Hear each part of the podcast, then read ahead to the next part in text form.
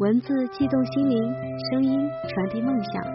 亲爱的耳朵们，您现在正在收听的是月光浮语网络电台。还记得我吗？我是主播兔子。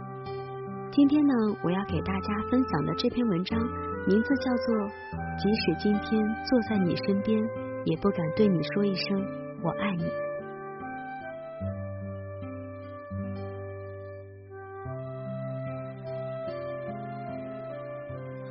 说起青梅竹马这回事儿，我没有任何的发言权。我因为搬家太频繁，在青梅竹马这件事儿从一开始就输在了起跑线上。对于青梅竹马这回事儿，老钱的故事就比我丰富的多。老钱在穿着开裆裤的时候就认识了郭婷，那时候他一点都不喜欢郭婷，因为郭婷从不爱和他玩。我插嘴，这不是废话吗？老钱，你从小就是个大胖子。老钱瞪着我说：“傻帽，快闭嘴，听我和你说接下来的故事。”郭婷越是不爱和他玩，他就越想要和他玩。他越是表现的想要和郭婷玩，郭婷就越是讨厌他。在六岁时，老钱已经明白了一个真理：女人有时候是无解的。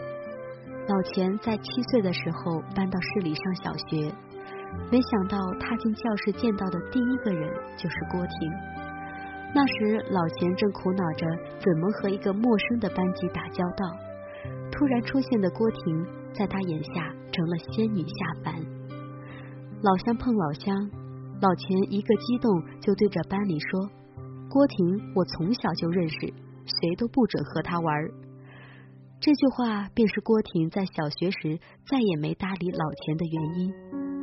鉴于郭婷现在的个性，我想那时的郭婷心里一定在想：凭什么老娘只能和你玩呢？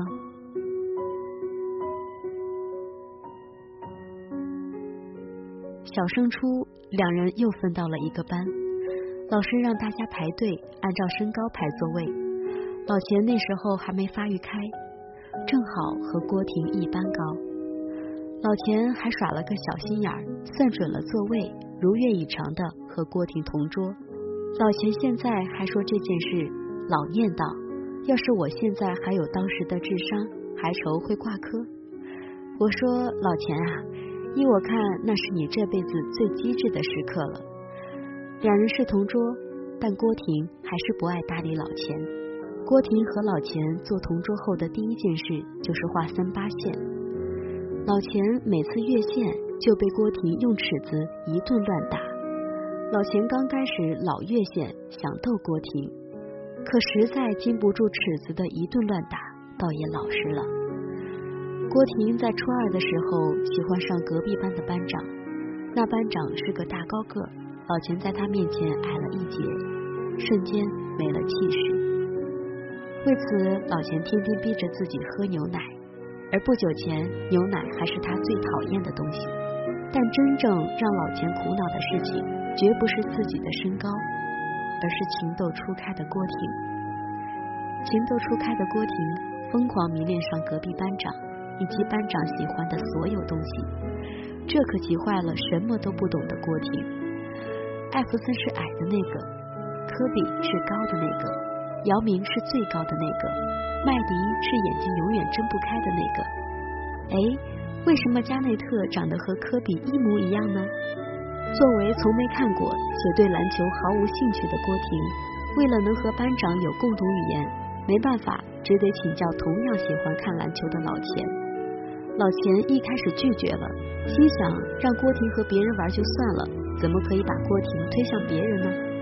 但老钱看着郭婷的表情，实在不忍心，叹口气，把一本篮球杂志扔在了郭婷面前，说：“要了解 NBA，就先从篮球先锋报开始吧，以后有不懂的再问我。”要命的是，老钱在那一刻明白自己已经彻底喜欢上了郭婷。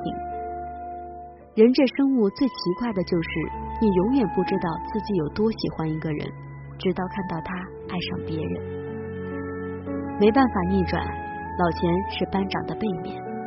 班长的青春是热烈，是激情，是校队队员。是晒不黑的高个子，是郭婷心目中的焦点。老钱的青春呢，是平淡，是沉默，是无名小卒，是黑皮肤的矮个子，是郭婷不在意的角落。你爱的人爱你时，你是全世界；你爱的人不爱你时，世界都和你没关系。老钱和郭婷的高中是初中直升，两人成绩相近，又分在了一起。两人成了名副其实的青梅竹马，两人的关系比刚进初中时好得多。自从郭婷开始向老钱请教体育问题以来，两人渐渐什么话题都聊。但郭婷说的最多的，永远是隔壁的班长。这时老钱长开了，初三那年一下长了十公分。这时郭婷和老钱讲话，已经需要稍稍抬起头。高一那年，老钱坐在教室的倒数第三排，郭婷坐在第二排。高中时，一次课后就会搬着凳子，坐人一个桌子，严格意义上没了同桌这个概念。郭婷每次下课都会坐到老钱旁边，两人一起讨论今天的比赛。不知道他们情况的人一直以为他们是情侣，不知是有意还是毫不在意。郭婷也从来不去澄清。直到高三那年，他和班长走到了一起。大学，两人终于去了不同的城市。老钱常说自己不能一抬头就看见郭婷。怪奇怪的，这也难怪。从小学一年级起，整整十二年，老钱都能够一抬头就看见郭婷。郭婷趴在桌子上睡觉时，一定会把脸朝向右边；郭婷难过时，一定会捏两下自己的鼻子；郭婷看到喜欢的东西时，一定会先深吸一口气；郭婷撒娇时，一定不敢直视对方的眼睛。这些习惯，除了从小和他一起长大的老钱。或许没有别人能注意到。大二那年，郭婷去南京找老钱。郭婷一路上有说有笑，但老钱还是能察觉出来郭婷的不对劲儿。只是老钱什么都没有问。那天，老钱陪郭婷通宵了一晚上。第二天，郭婷就回去了。而后，老钱在微博上看到郭婷分手的消息，老钱那天就买了车票。站了五个小时，跑到郭婷在的城市。他一路狂奔，终于到了郭婷的学校。这个看到消息下一分钟就买车票，二话没说就奔向郭婷大学的老钱，却在校门口犹豫了。后来老钱又一个人跑回了南京。那时我听到这里，没忍住直接骂他一句：“怂逼！喜欢他干嘛不说呢？”老钱说：“我和郭婷从小一起长大，他喜欢一个人时的眼神，我一眼就能看出来。我从来没有在那个眼神里住过。这世上有太多故事，或热烈，或沉寂，或苦逼，或幸运。以前我不懂，常觉得有些故事的结局完全可以更好。比如，为什么不勇敢点？为什么不说出口？”现在我开始明白，我们眼里所谓的完美结局，不一定是局中人想要的。因为我太明白，有些话不必说出口，只要没有告诉你，就可以保持现在的样子。我翻山越岭，我跋山涉水，我把想要对你说的话排练了几百次，可偏偏我太了解你，因为你等的人不是我。所以我不想告诉你。如果我正好遇见你，只是我刚巧来这里；如果我正好遇见你，只是我刚巧走到这里。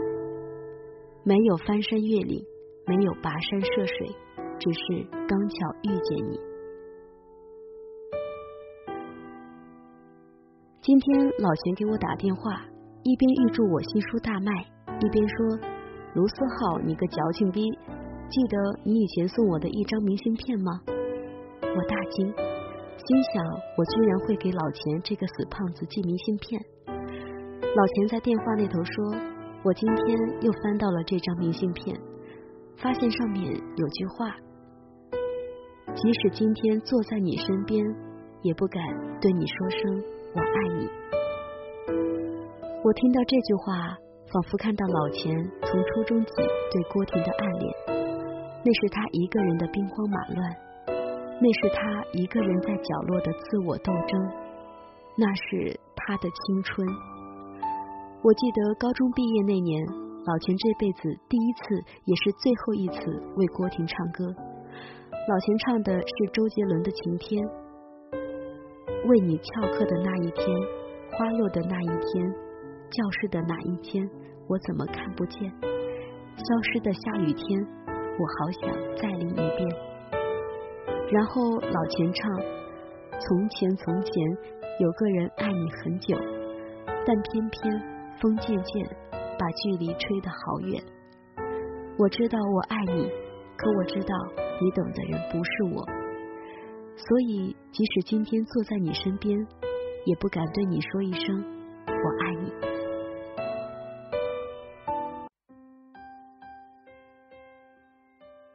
本文作者是卢思浩。如果您还想收听更多更精彩的节目，欢迎您关注我们的电台。新浪微博搜索“月光浮语网络电台”，也可关注微信公众号“城里月光”。同时，如果你有什么想对我说的，可以关注我的个人微博“兔兔兔子好”与我取得联系。